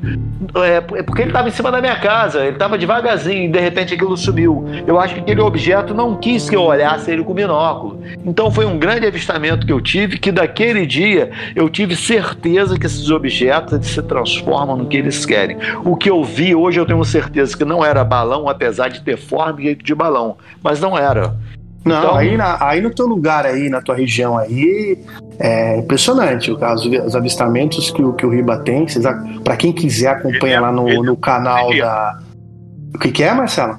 Ele é um privilegiado, que não é a primeira é, vez que ele... a, a região é, dele, inclusive... Eu não acho privilegiado não, Marcelo. Inclusive falei... já até registrou, né? Não, eu, eu, não acho, eu não acho privilegiado não. Eu vou falar, eu sempre falo isso, cara. Eu não queria nunca ter visto OVNI nenhum na minha vida, eu nunca queria ter visto disco voador nenhum na minha vida, eu nunca queria ter visto ser nenhum na minha vida, conforme eu já vi. Porque eu acho, cara, que eu perdi muito tempo da minha vida lendo essas coisas que já deu até confusão aqui na minha casa. É, às vezes fala assim, ah, uma cultura inútil, você está lendo, perdendo tempo, podia estar tá lendo um livro que poderia, já era para ter, pelo tempo que você lê tanta coisa de ufologia, você já poderia ter se formado até numa outra profissão, você poderia ser doutor de qualquer coisa, perdeu tanto tempo lendo esse livro, e, esse, e isso me trouxe medo e me trouxe traumas. Então, cara, mas é o que eu sempre falo, eu não queria ter visto, mas eu não posso culpar quem me deu a oportunidade de ver. Claro, e, claro. Tudo entendeu? tem uma explicação, né? Mas no fundo, no fundo, eu não queria ter visto nada, eu não queria estar perdendo meu tempo noites e noites olhando para o céu, porque aquilo ficou na minha cabeça. Falei, que isso? Por que isso? Eu tenho que descobrir. E eu perdendo tempo, e, e, e quando isso entra em você, você quer descobrir, você quer. Aí quando, aí, eu, quando eu vejo um troço igual aconteceu na minha casa, que há pouco tempo, aquele troço preto aqui em frente à minha casa, os dois objetos. Os dois, eu, os dois. Até que aí tem um vejo, relato aí eu vejo das suas um, filhas juntos, né? É, com testemunha. Aí eu, aí eu falo assim, meu Deus, cara, é, eu, eu não sou maluco. As pessoas, eu tenho um testemunha que viram as coisas comigo. Eu tenho que falar para as pessoas, as pessoas têm que acreditar que existem coisas além desse mundo. Graças a Deus eu nunca sofri assim, eu nunca fui vítima de bullying, assim, de das pessoas debocharem da minha cara e não acreditar em mim. Nunca sofri isso. Pelo contrário, me respeitam, acreditam, até porque eu não estou brincando. A minha família toda é de evangélico, eu fui criado na igreja batista, a maior parte dos meus tios são pastores evangélicos. Tem, tem, tem pessoal também que são é, católicos, tem alguns na maçonaria, mas 90% da minha família é de evangélico evangélico, nem da minha família eu sofri bullying. Eles acreditam porque eu não tô brincando, eu não tô contando historinha, eu não tô perdendo meu tempo. Não, e outra, você filmou, né? Você teve testemunhas, é, na, né? Na altura não só da, da sua família, mas dos teus vizinhos aí também. Na né? altura da idade que eu tô, na, na, na, altura da minha vida que eu tô, eu não vou ficar perdendo tempo contando historinha. Eu nunca fui te contar, não vai ser agora. Mas claro. eu quero que as pessoas saibam que nós não estamos sozinhos nesse mundo. Existem coisas além do que nós podemos imaginar. Um dia os loucos irão um dia as pessoas entender, irão entender que esses loucos, entre aspas, estavam certos. Um dia eles vão ter certeza, um dia eles vão se apresentar, cara. Sim, eu sim. espero um dia estar tá vivo para falar assim, tá vendo? Eu não estava mentindo. Né? O que eu falei foi verdade, apesar sim. que eu nunca sofria. Mas eu queria ter esse, esse, esse trunfo final. Sim, não sei mas... se eu vou, vou ter essa sorte. Quando, quando eu falo privilegiado, é na questão de você ser instrumento de levar essa informação para o grande público quando muitos não têm, têm essa coragem. Exatamente, exatamente. Graças aos seus estudos. Obrigado. Graças aos seus estudos, graças ao seu interesse, é, a, gente, a, gente, se conheceu, a gente está aqui batendo um papo hoje graças ao interesse de todo mundo. Assim como sim, sim. outros ouvintes que, que, que, estão com a gente aqui, em, pelo menos na audiência, é, é, tenho certeza que ali dentro dele, quem tem essa vontade ou que, que, o Marcelo falou, né, esse dom, esse presente aí, é, de certa forma, de testemunhar isso, é, é, por algo, por algum plano maior. Ô Marcelo, é, eu agradeço suas palavras e eu, isso aí eu, é o que me traz um pouco de conforto. Isso que você falou. Eu recebo muito relatos Muitas pessoas entram, entram em contato comigo do Brasil inteiro e muitas pessoas querem falar, eu ouço, trato com respeito e alguns desses casos eu coloco no meu canal. E eles falam, poxa, Ribeiro, eu tô tão feliz com isso, porque aqui na minha cidade, aqui na minha família, as pessoas debochavam de mim, não acreditavam em mim, agora eles vão ver pelo teu canal que eu não estava brincando, que eu tô com razão. Aí depois elas ligam, pô, Ribeiro, minha família toda viu, gostou, agora eles estão acreditando em mim, pô. Então eu fico feliz de ser esse instrumento te levar um pouco de credibilidade para aquelas pessoas que estavam desacreditadas, que às vezes moram numa cidadezinha pequena do interior, que fica com medo de falar o que viu, cara, e muitos morrem decepcionados, morrem triste, porque viveu uma situação tão inusitada e não teve essa voz para falar. E eu uhum. fico feliz de ser esse instrumento, de estar tá dando um pouco de voz para algumas pessoas. O meu canal é simples, eu não faço para aparecer, não faço para ganhar dinheiro, não vivo disso, mas é, isso me traz um pouco de conforto, porque é muito ruim você ter visto ou ter vivido uma história e ninguém acreditar em você. Então eu fico feliz em ser esse instrumento. Nessa parte eu concordo com você, Marcelo. Isso é que é bacana, né? Levar informação séria e correta para as pessoas, né? Sem querer aparecer sem fim lucrativo, apenas a informação. informação. Sério. É, porque se for, for parar para pensar, for parar para pensar, né? A ideia é falar a verdade, seja qual for. Se, se for, é um balão, é um balão. Ah, é um meteoro, é um meteoro. Ah, é uma coisa que a gente não sabe, é? Tem que ser falado a verdade, mas, né? Mas vou te falar uma, eu quero, mas uma coisa eu preciso deixar claro aqui também, tá, o Cleiton? Eu sou uma pessoa que é, eu assino embaixo tudo aquilo que eu vi, que eu vivi, tudo aquilo que eu vi e que eu vivi. Então, quando eu conto os meus casos, eu coloco os meus vídeos, eu coloco a minha filha no ar, eu coloco o meu vizinho, eu coloco um amigo no ar contando um caso meu, eu tenho certeza do que eu vi. Só que eu também acredito nas pessoas e dou credibilidade para as pessoas que viveram alguma coisa, chegar no meu canal, botar a cara dele, falar o que ele viu. E eu sempre aviso ele antes, olha, cara, é, eu acredito em você, mas não minta, fala a verdade o que você viveu, porque é a sua credibilidade que está em jogo. Não é a minha cara que vai pro ar, não. Eu vou apresentar você, você vai dar o seu relato. Se for mentira tua, você que vai se queimar na tua cidade. Eu estou apenas mostrando a tua cara. Então, se é verdade, você fala. Se é mentira, você nem bota a cara. Então, não, Riba, faço questão de botar o que aconteceu. Então, eu converso antes com a pessoa e graças a Deus todas as pessoas que me deram um relato, que falaram comigo, são pessoas que viram alguma coisa. Agora o restante dos outros vídeos que eu coloco no meu canal são vídeos que eu recebo do mundo todo, que eu vou recebendo, eu coloco lá. Alguns vídeos eu chamo algumas pessoas que, como são especialistas de drones, eles analisam comigo, mas esses vídeos que eu recebo do mundo todo, eu recebo e repasso. Esses vídeos eu nunca assino embaixo, eu apenas recebo e deixo a critério de cada um. Podcast Brasil UFO. Eduardo Punga, tá por aí, Punga? Tô sim, tô sim. Tô aqui ouvindo aqui essas coisas ótimas aqui. Você acompanhou a. Porque o assunto, é... o assunto vai puxando outros, né? A gente tava falando do, do OVNI de Mauá. Você acompanhou aquele que apareceu no Flamengo? É, que eu não sei se fica perto da tua casa. É, é, você chegou a acompanhar esse, esses OVNIs em formato de. que se mudavam de, de, de, de formato? Não, esse eu tô por fora. É, eu, é aqui, até aqui perto de casa. Mas esse, esse realmente eu tô por fora, não cheguei a, a ver, não. Eu também eu não tô sabendo, se... não. É, eu gostaria é, de. Foi na mesma época do Unamar, né? Quando apareceu no Unamar, passou alguns dias, apareceu esse daí do, do Flamengo aí. Fala que você ia falar, Punga. É, eu queria, é, se você me permitir, eu queria é, claro. é, voltar só em duas coisas. É, primeiro sobre Júpiter. É, tava falando sobre a questão de vida em Júpiter. É, eu não vejo nenhum problema de haver vida em Júpiter uh, fora do formato que a gente é, conheça como vida, né? Porque o espectro visível humano é muito pequeno. E eu sei que a, astro a astronomia e a astrofísica se utiliza sim de alguns maquinários, né? De é, para observação, telescópios é, essas coisas que abordam espectros mais amplos né, do espectro eletromagnético.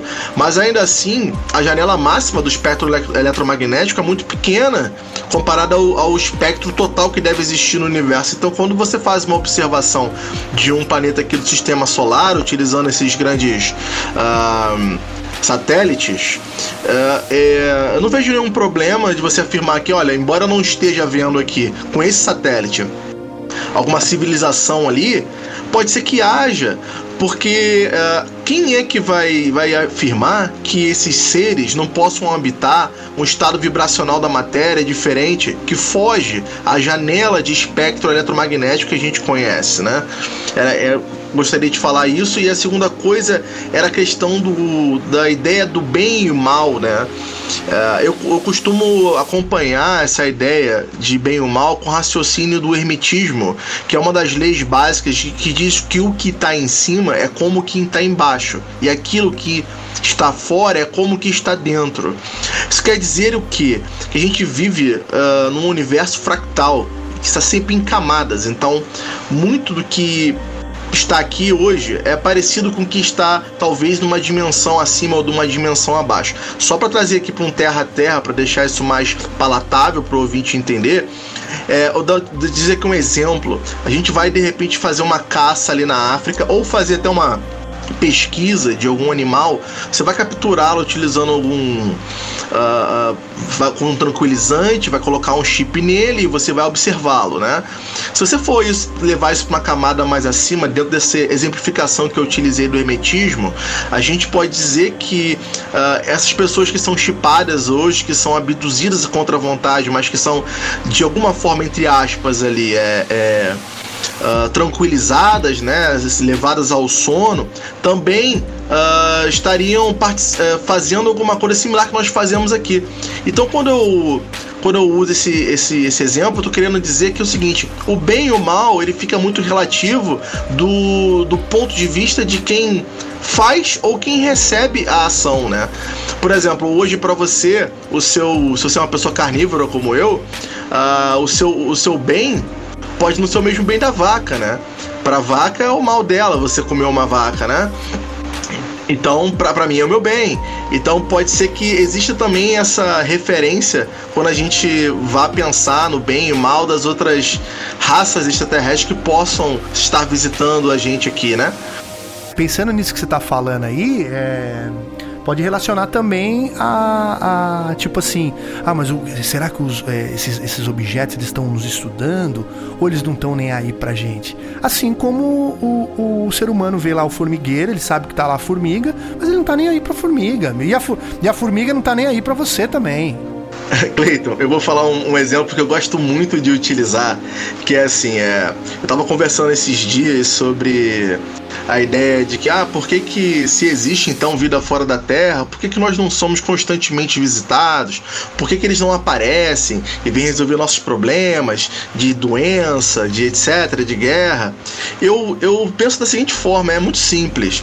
A gente acha que uh, o planeta Terra é algo especial dentro de um universo tão abrangente e gigante como esse, uhum. né?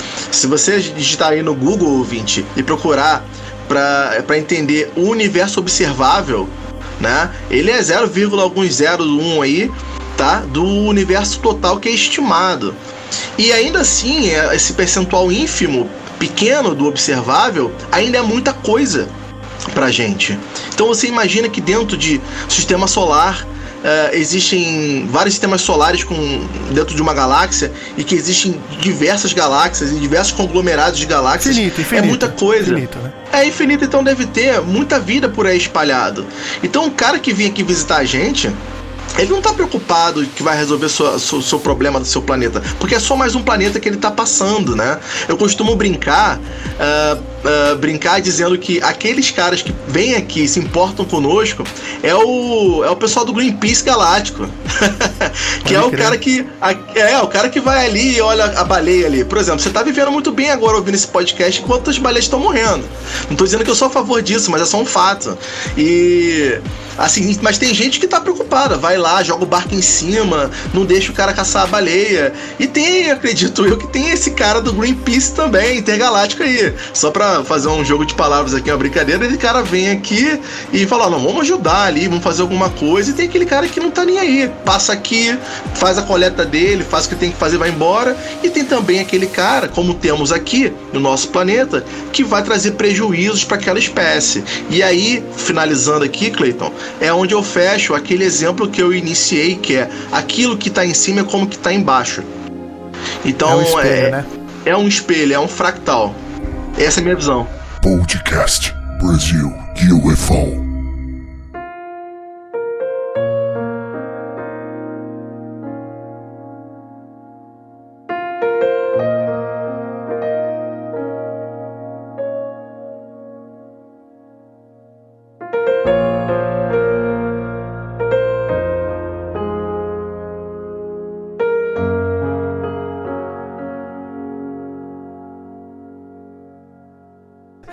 Gostaria de convidar, se você tem alguma história sobre OVNIs, coisas estranhas e também misteriosas que aconteceu com você ou com algum conhecido seu, manda pra gente através do e-mail brasil.ufo.sp@gmail.com ou pelo nosso WhatsApp, que é o mais 5511 984363637. Repetindo, mais 5511 984363637. Se você não quiser ser identificado, é, a gente pode mudar a, o seu nome e a sua voz, tá bom? A gente mantém total sigilo. Como combinado, Rodrigo, você citou pra gente aí no começo do, do podcast, desse episódio, que você tinha uma história de infância que, que você acha que tem a ver. Você poderia compartilhar com a gente a, a sua, a sua história? Sim, sim. Sim, eu acho até interessante, Clayton, porque essa história eu conheci um colega, eu não vou citar o nome dele porque a gente não conversou previamente, né? Que eu falaria no podcast. Claro. No Brasil UFO. Mas eu cheguei a ele através do, do Facebook, que ele, eu vi uma história muito parecida num grupo ufológico é, do Facebook. E eu me identifiquei muito, mandei um, um, um direct para ele e, e, viramos amigos aí pelo meio eletrônico e conversamos bastante, porque a história dele era muito parecida com a minha. Então eu vi o relato dele nesse grupo e pensei, cara, então tem uma pessoa com uma história quase igual à minha. É o seguinte. Você imagina que em 1986 ou 87, tá? É, eu, cara, eu tinha seis ou sete anos, eu não lembro bem. Essa história ficou adormecida aí na minha mente muito tempo. Eu voltei a lembrar dela há pouco tempo atrás aí, por uma sucessão de fatos e sincronicidades aí. Mas era basicamente assim, cara. Quando eu ia dormir, criança, eu quando tava, sabe quando você tá quase dormindo, Clayton? Tá quase adormecendo, aquele sim, sim, estado sim. assim de quase sono. Mas tu imagina uma criança. Estado de to, topor, né? Topor, torpor, torpor, que faz Isso, fala, torpor, né? mais ou menos. Isso, eu chamo de quase sono, mas tem um nome científico ali pra ele.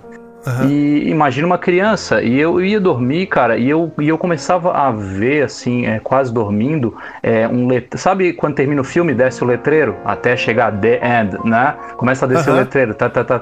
Eu começava a ver, Os, mas os, mas- os créditos, os créditos. créditos pós-filme. E eu toda noite eu ia dormir, cara, não sei, assim, como faz muito tempo, eu não sei quantas vezes, mas foi muito repetitivo. E eu via aquelas letras, mas não era uma letra normal, eu já sabia ler e escrever. Eu aprendi a ler com uns 4, 5 anos. Então, aí eu acordava de manhã e falava pra minha mãe, né? E na época, daí eu conversava com ela, e ela, uma pessoa já mais esclarecida, ela dizia: Não, Rodrigo, isso é tua imaginação. Ela não queria estimular, né? Aí Aham. passou isso, mas era um letreiro, é, como é que eu vou te falar? Sabe eh, aquele, aqueles filmes do Arnold Schwarzenegger, antigos, Predador? Sabe aquelas letras aliens daquela sim, época? sim, sim. Uma, Era- uma era ali. moder- é, moderna ali que é, é Isso, a letra até a- humana, só que parece que é descaracterizada, Isso. né? Tem Descaracterizada. uns, Aham. tem uns tatuadores até aqui em Santa Catarina, que um dia Aham. desse eu me deparei algumas tatuagens com aquela letra, até me impactou assim. Eu, eu vi esse tipo de coisa há muito tempo atrás. E isso fo- ocorreu durante muito tempo. Então passou, aí há uns anos atrás eu lembrei disso e fui conversar com a minha mãe, né? Falei, ô mãe, é o seguinte. Você lembra desse fato? Ela falou: Não, Rodrigo, realmente tu falava bastante sobre isso. Só que eu não queria estimular e depois caiu no esquecimento do dia a dia, do cotidiano e passou. E eu nunca cheguei a, a num, num, num consenso, entender, e até hoje, tá, Cleiton? Não sei o que era, eu não sei se a gente no sono pode entrar num universo paralelo, não sei, pegar alguma, alguma comunicação ou alien ou não, não sei.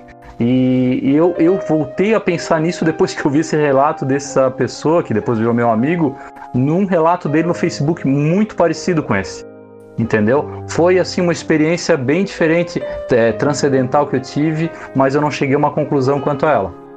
É, você tra- traçando isso, a gente, que nem a gente falou no episódio passado do podcast, que ainda não foi pro ar, pro ar porque a gente tá gravando esse na mesma semana, então não deu tempo de, de publicar. Mas a gente estava comentando é, também sobre esse assunto, que a gente se- sempre quando envolve é, o, o sono, né, quando a gente tá para dormir, a gente sempre tem que par- é, partir da premissa que é a tua mente te pregando uma peça. Aí quando você encontra um cara que teve a mesma experiência que você, que você nunca viu na vida, né, nem sabia que exi- existia outra pessoa com a mesma experiência, aí é de já de é, é, da gente relacionar com o filme, por exemplo, Matrix, né? Naquela hora que o cara tá jogando a programação ali Perfeito, é, isso mesmo. é, jogando a programação que ainda não, não tá vivendo o jogo, o programa que é a nossa vida, né? Que é o Sin City, né? Que a gente vive. Imagina se um Exatamente. dia a gente descobrir que é isso. Imagina você, por exemplo, você em algum lugar do universo você está lá, você entra numa máquina igual entra o pessoal da do filme dos azulzinhos lá, o, o Avatar, Avatar, é, você entra numa máquina lá para viver a sua vida em outro planeta, com o avatar da Terra. Então, esse você aqui, esse Rodrigo, é seu avatar na Terra. Mas talvez você enxergue a programação na hora de descansar. Na hora que você. Eu tô falando, gente, porque esse episódio aqui é livre, tá? Eu tô falando Sim. algo que pra gente explorar, pra gente. é, é, é, pensar fora da caixa mesmo. Pô, Cleiton, independente depois eu da gostaria até loucura. de fazer uma referência sobre o que você falou de sono aí. Isso, mas se você parar pra pensar, é quando a gente tem que partir da premissa isso, né? Ah, eu sonhei que tava sendo abduzido, mas será que era um sonho? Porque era muito real. Ah, tá, mas eu acordei é, normal.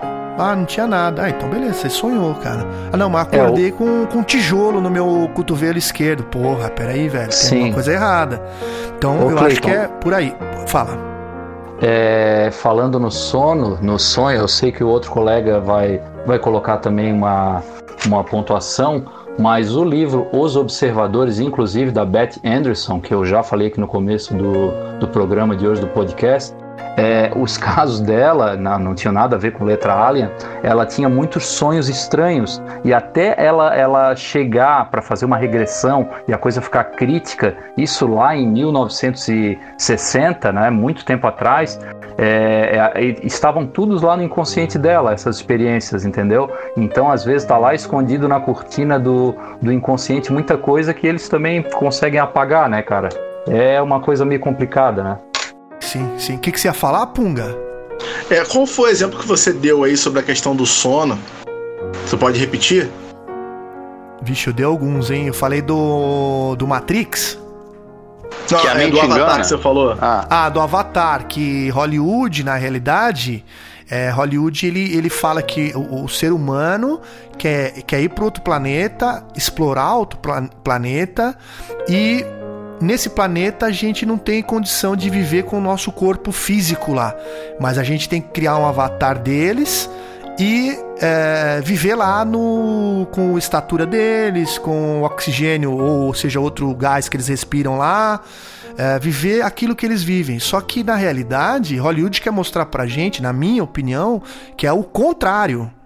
Que é, é na realidade a gente, quando a gente deixa o nosso corpo, a gente é, vai descansar, é como se a gente estivesse saindo da máquina. Então, para quem assistiu o Avatar, quando o cara lá, que inclusive é um paralítico, né? Ele, ele não tem o movimento das pernas, ele, ele vive o avatar dele no planeta onde eles estão lá, que agora me esqueci, esqueci o nome. Ele, ele vive normalmente, com, com o movimento das pernas. Então, às vezes, são é, o- os, seres, os espíritos de luz, ou seja o que, o que for que nos controla aqui nesse corpo.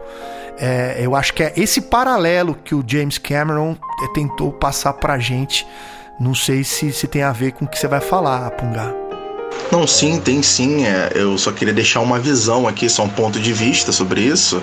Existe um livro é, chamado Alien Interview, da Matilda, Matilda McO'Donnell. Ou então McElroy, você vai achar esses dois nomes aí pela internet.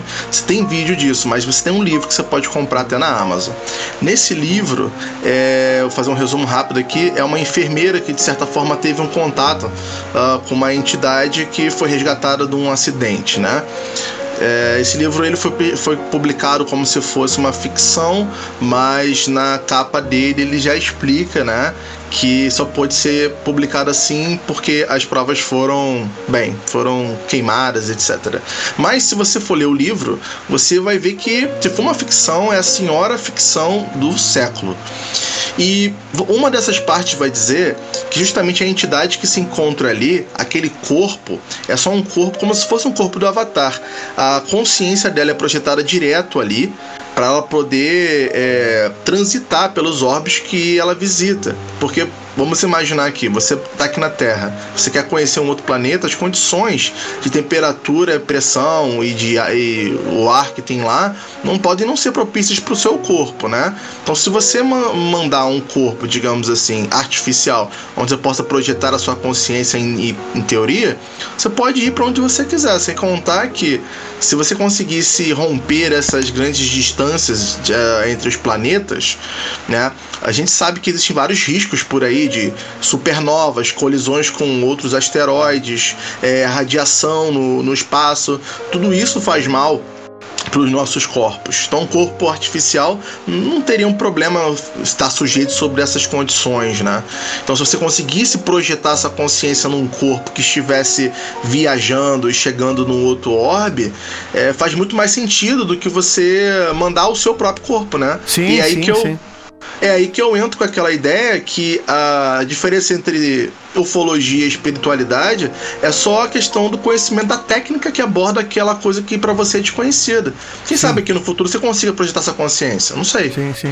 Tá, talvez por isso que Hollywood insista tanto em dizer que é, em, em filmes, né, de robô, de não sei o que, né, talvez seja um paralelo com a raça humana, que na realidade Eu- nós somos robôs biológicos. Fala, Riba. Isso que ele falou aí é, me fez lembrar uma coisa que alguém aqui comentou também, que eu não sei qual dos três que comentaram, que deu um exemplo do telefone. Eu. Foi eu mesmo. Então, hoje eu não duvido. Isso que você falou de se projetar na consciência no futuro, hoje eu não duvido mais de nada. Porque há pouco tempo atrás, né, no, no, ali no começo dos anos 80, 81, 82, eu morava no interior, aí eu ficava pensando assim, cara, será que um dia eu vou conseguir estar aqui no alto da montanha, aqui no sítio aqui do meu avô aqui, e vou estar conseguindo falar com minha mãe que está lá no Rio de Janeiro?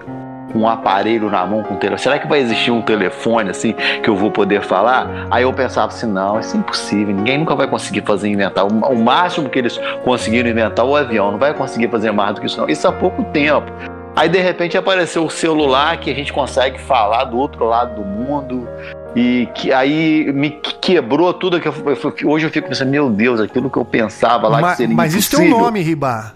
Ah. Isso aí chama visualizadores remotos. Isso. Aí o que eu pensava que seria impossível no passado e hoje é possível, eu me torna me eu, hoje eu já fico assim com uma interrogação. Ele acabou de falar, será que é possível a nossa consciência transportar alguma coisa assim que ele falou?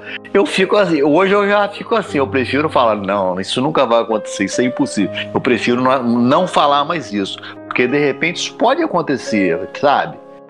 Você tem relato disso aí antigamente claro. na, pelos russos, né? Eles faziam espionagem. Aí Não, isso, tem, isso, da... tem, isso tem tudo. Isso aí tem pelos americanos, tem é usado é, em guerra, é usado por cara investigar a Exatamente. lua, é usado, por exemplo, testes que os caras fazem, tipo, pega lá três visualizadores remotos que tem o dom disso aí, né? Normalmente são pessoas que têm a mesma característica, ligada, ligada à arte, ligada à música, ligada à pintura, liga, que tem assim talvez o, o, o é, a sensibilidade maior, entendeu? É, e, fizeram um teste lá, colocaram é, três pessoas diferentes que não se conheciam em salas diferentes, tal, tal, tal, e, e começaram a passar para eles a, a latitude e a longitude. Falou a latitude e a longitude, e agora, olha, eu tô olhando pro céu na latitude e longitude.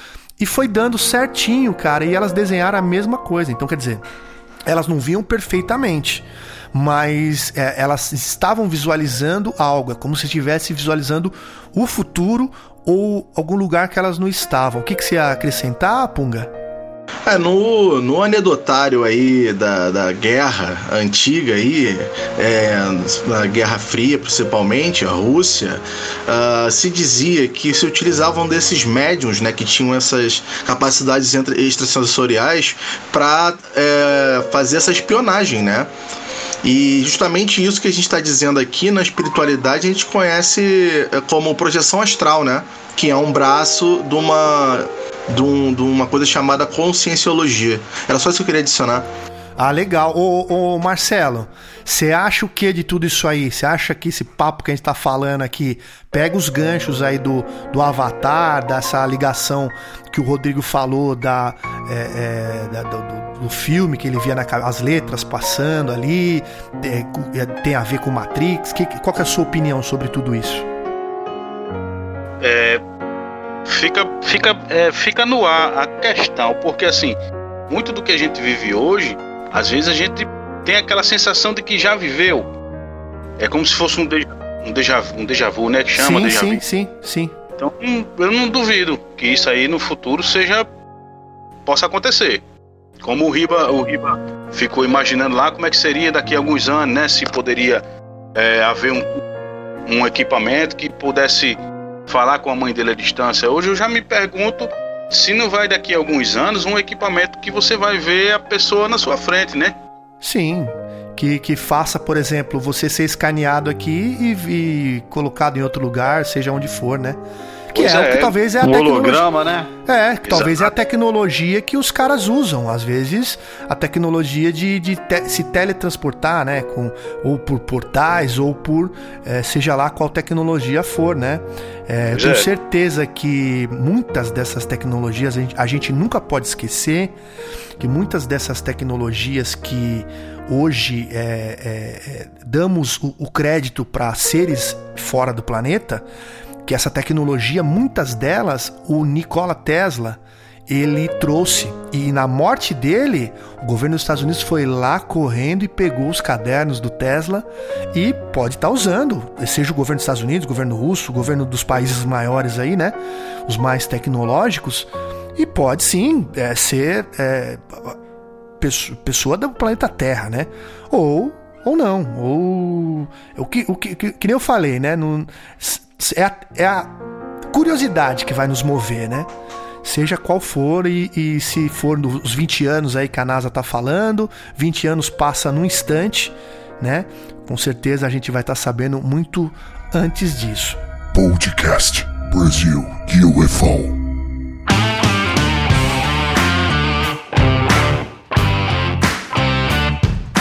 Aqui eu gostaria de agradecer a presença de vocês aqui com a gente no, no podcast. Eu acho que foi um papo assim bem legal.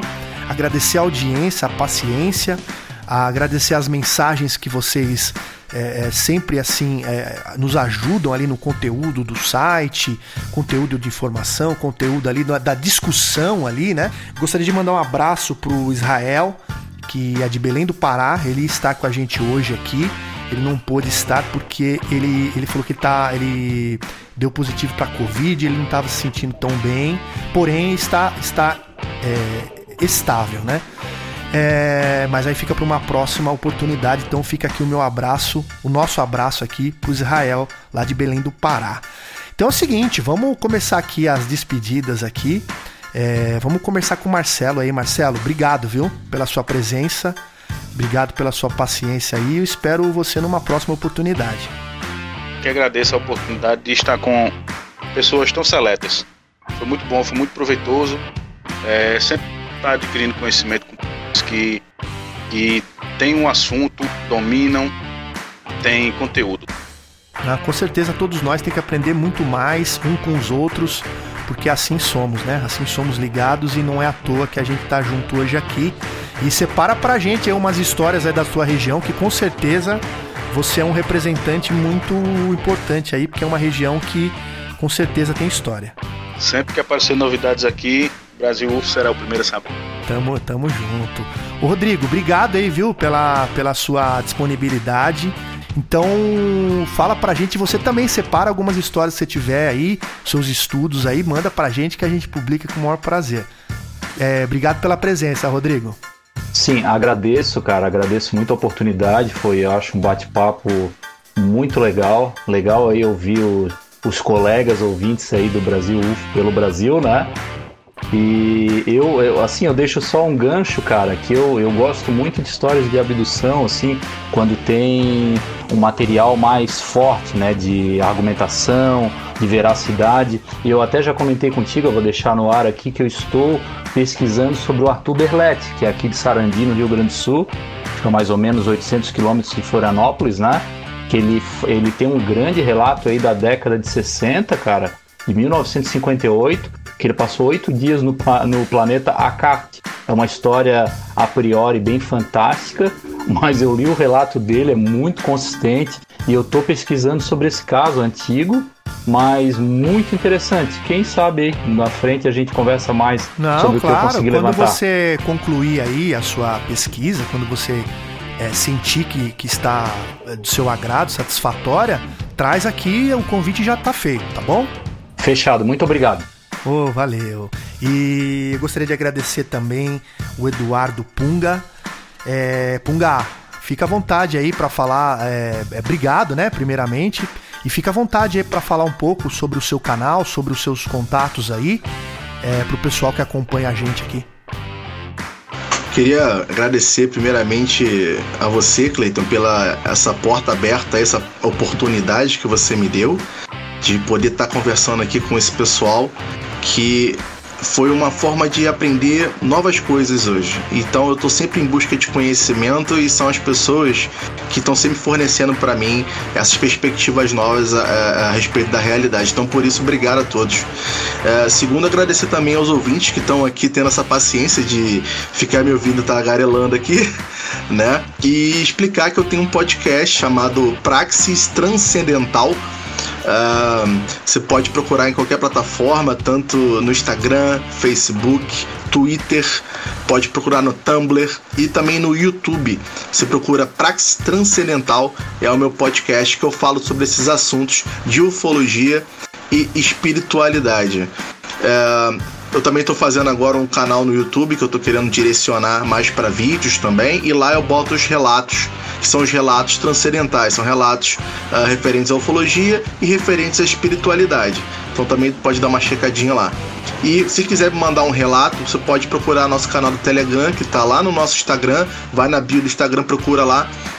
Tem lá o, o nosso Flow, procura que tem o, o convite direto para entrar no nosso canal do Telegram. E lá você consegue falar comigo. Ou pode mandar também pro meu Gmail, que é praxistranscendental.gmail.com. A gente se fala por lá. Obrigado a todos, um forte abraço. Valeu! E Riba, o que, que você achou do nosso bate-papo com os nossos amigos? Bom, a princípio o Cleito falou assim, Riba, vou trazer um pessoal aí, uns convidados e tal. Aí eu fiquei assim, pô, Cleito, acho que eu não vou não, não sei o quê, fiquei meio com o pé atrás. Aí ele falou, não, cara, vamos, a gente tem que trazer os convidados aí, não sei o que. Eu falei, então vamos lá. Aí cheguei agora à noite, aí entrei de última hora, sem saber quem ia participar nem nada. Mas eu percebi que o Marcelo aí do Rio Grande do Norte, o Punga da Ilha do Governador e o Rodrigo aí de Florianópolis são pessoas que trouxeram coisas bacanas, palavras legais, experiências que despertou aí muita gente. Então eu queria agradecer ah, pela, pela tua ideia, Cleito, que deu certo, e agradecer aos nossos convidados aí por terem participado aí com a gente. Foi uma honra. E eu quero aproveitar e convidar todo mundo que estiver assistindo aí que quarta-feira agora, nessa próxima quarta-feira, às 8 horas da noite, eu vou estar aí numa live contando alguns casos ufológicos no canal do nosso amigo Carlos Moreira. Teve que semana passada, Cleito. O nome Legal. do canal o canal dele é no YouTube. O nome do canal é Máquina de Mistérios. Então, quarta-feira, 8 da noite, no canal Máquina de Mistério, eu vou estar lá por lá, dando umas. contando alguns casos ufológicos. Então é isso, muito obrigado, tá? É uma honra aí para todo mundo. Valeu. E eu gostaria de convidar os ouvintes também, que vocês também podem estar aqui com a gente. É, você viu que o nosso, nosso público é bem, é bem selecionado, né? Então é, são pessoas que gostam do assunto, então fica muito fácil a nossa conversa. Eu agradeço imensamente a participação e a disponibilidade de estarem aqui com a gente. Tá Convidados então, você... de alto nível, desculpa, de alto, de alto, alto nível. nível. Então, se você também quiser participar aqui com a gente, entre em contato pelas plataformas aí que eu falei, que a gente vai conversando e pelo menos aí uma vez por mês a gente traz os ouvintes para bater o papo aqui. Inclusive, vocês estão convidados mais uma vez aí, tá bom? A gente vai alinhando durante as semanas aí com o maior prazer, tá bom? Muito obrigado aos ouvintes. Lembrando que o canal Brasil UF está disponível no Instagram, no Twitter, no Facebook e agora também, além das plataformas de áudio, no nosso site, é, o podcast também é disponível, é disponível para você no nosso Instagram, tá bom? Valeu, pessoal, pela atenção, pelo carinho, principalmente pelas mensagens de apoio, né? Dizendo que, que gostam do nosso canal, que a gente faz isso com o maior prazer, com o maior esmero, com o maior esforço é, é, pensando apenas em trazer a verdade e nada mais, tá bom? Nunca deixem de acreditar no que seu coração lhe diz, saiba sempre que a verdade prevalecerá no final, demore o tempo que for, tá bom? Falou pessoal, um forte abraço e até a próxima. Valeu, tchau, tchau!